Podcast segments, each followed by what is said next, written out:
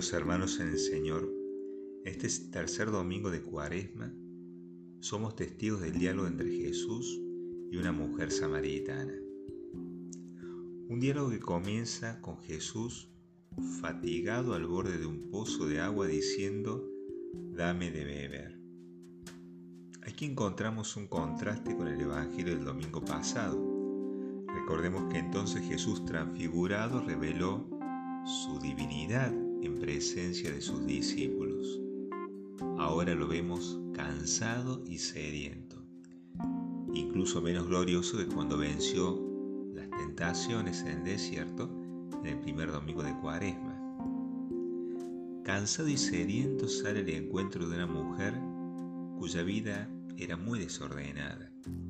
Podríamos decir que representa esta mujer la insatisfacción existencial de quien no ha encontrado lo que busca. Había tenido cinco maridos y convivía con otro hombre.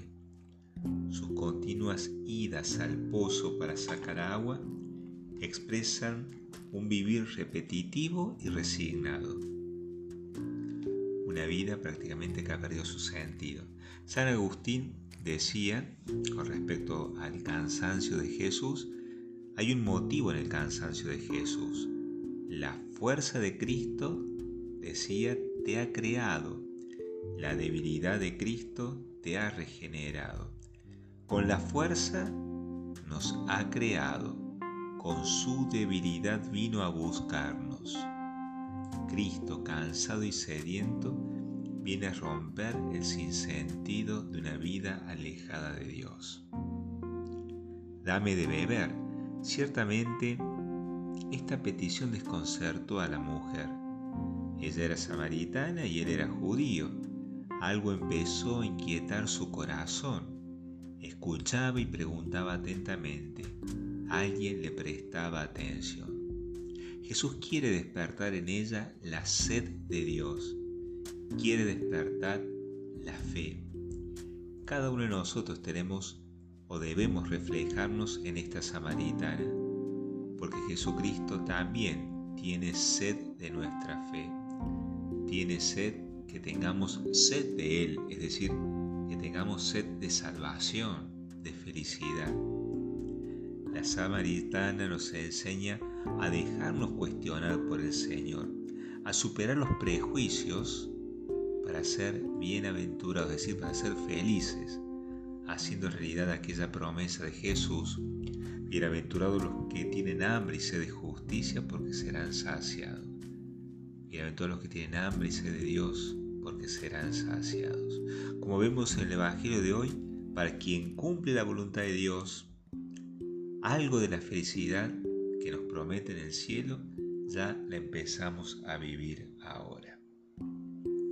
Y el diálogo prosigue. Jesús le dice, si conocieras el don de Dios, y el que te pide dame de beber tú misma se lo hubieras pedido.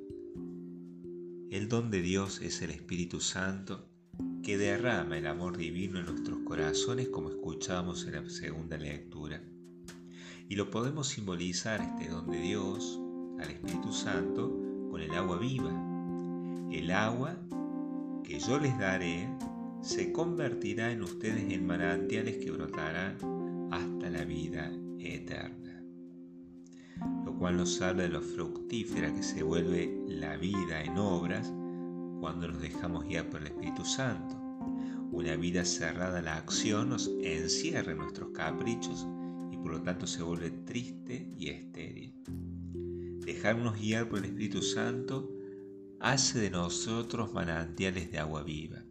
Si miramos a nuestro alrededor, nos damos cuenta que hay mucha sed de Dios porque hay sed de paz, de alegría y de felicidad.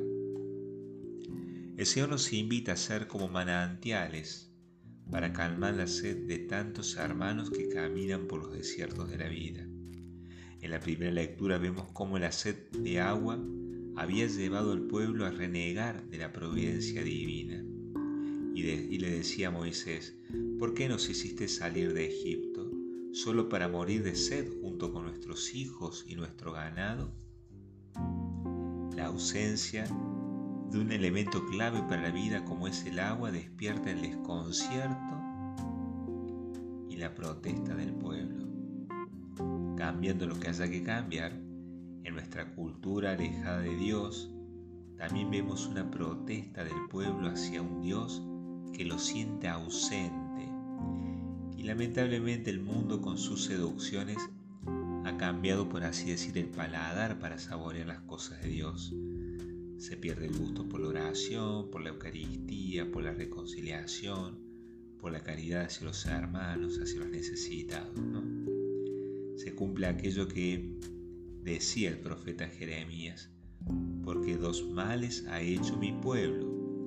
Me han dejado a mí fuente de agua viva por cavar para sí cisternas, cisternas rotas que no detienen agua.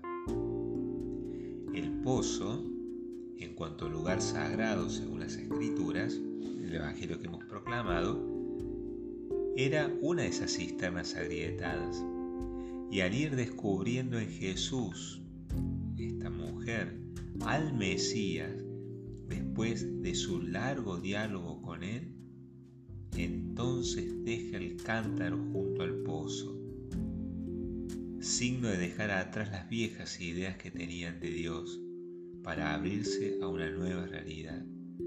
Jesucristo y su Evangelio que hace nueva todas las cosas.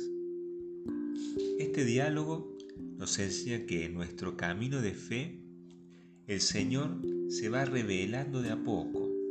Al principio nos acercamos quizás con prejuicios, ¿no? Samaritana. Empezamos a, decir, bueno, ¿qué nos va a pedir Dios? Ciertos prejuicios, pero con el deseo sincero de encontrarnos con Él. Entonces podemos acercarnos con prejuicios. No tenemos que estar totalmente limpios para acercarnos a Él, para dialogar con Él. Podemos ir con nuestros prejuicios, con nuestras preguntas, pero con el sincero deseo de encontrarnos con. Y si este deseo persevera, entonces descubriremos en Jesucristo el Hijo de Dios que viene a liberarnos. Y en medio de esta manifestación aparecerán nuestros límites, porque mientras más cerca estamos de la luz que Jesucristo, más quedan en evidencia la mugre, la oscuridad que hay en nuestro interior. Esos pecados que tanto nos avergüenzan, que el Señor con su misericordia quiere remover si nosotros dejamos. Todo esto va a aparecer en nuestro acercamiento a Dios, pero no tenemos que tener miedo. Vamos descubriendo que alguien nos conoce mejor que nosotros mismos y nos ama profundamente con nuestros talentos y miserias.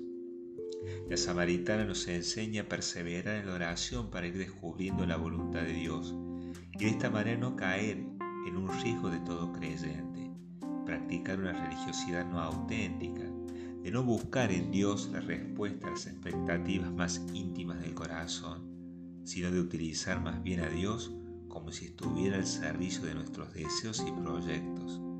Para ella, todo cambió aquel día en el que inició su coloquio con Jesús y al descubrirlo también descubrió la genuina alegría que llena la vida, esa que se quiere compartir.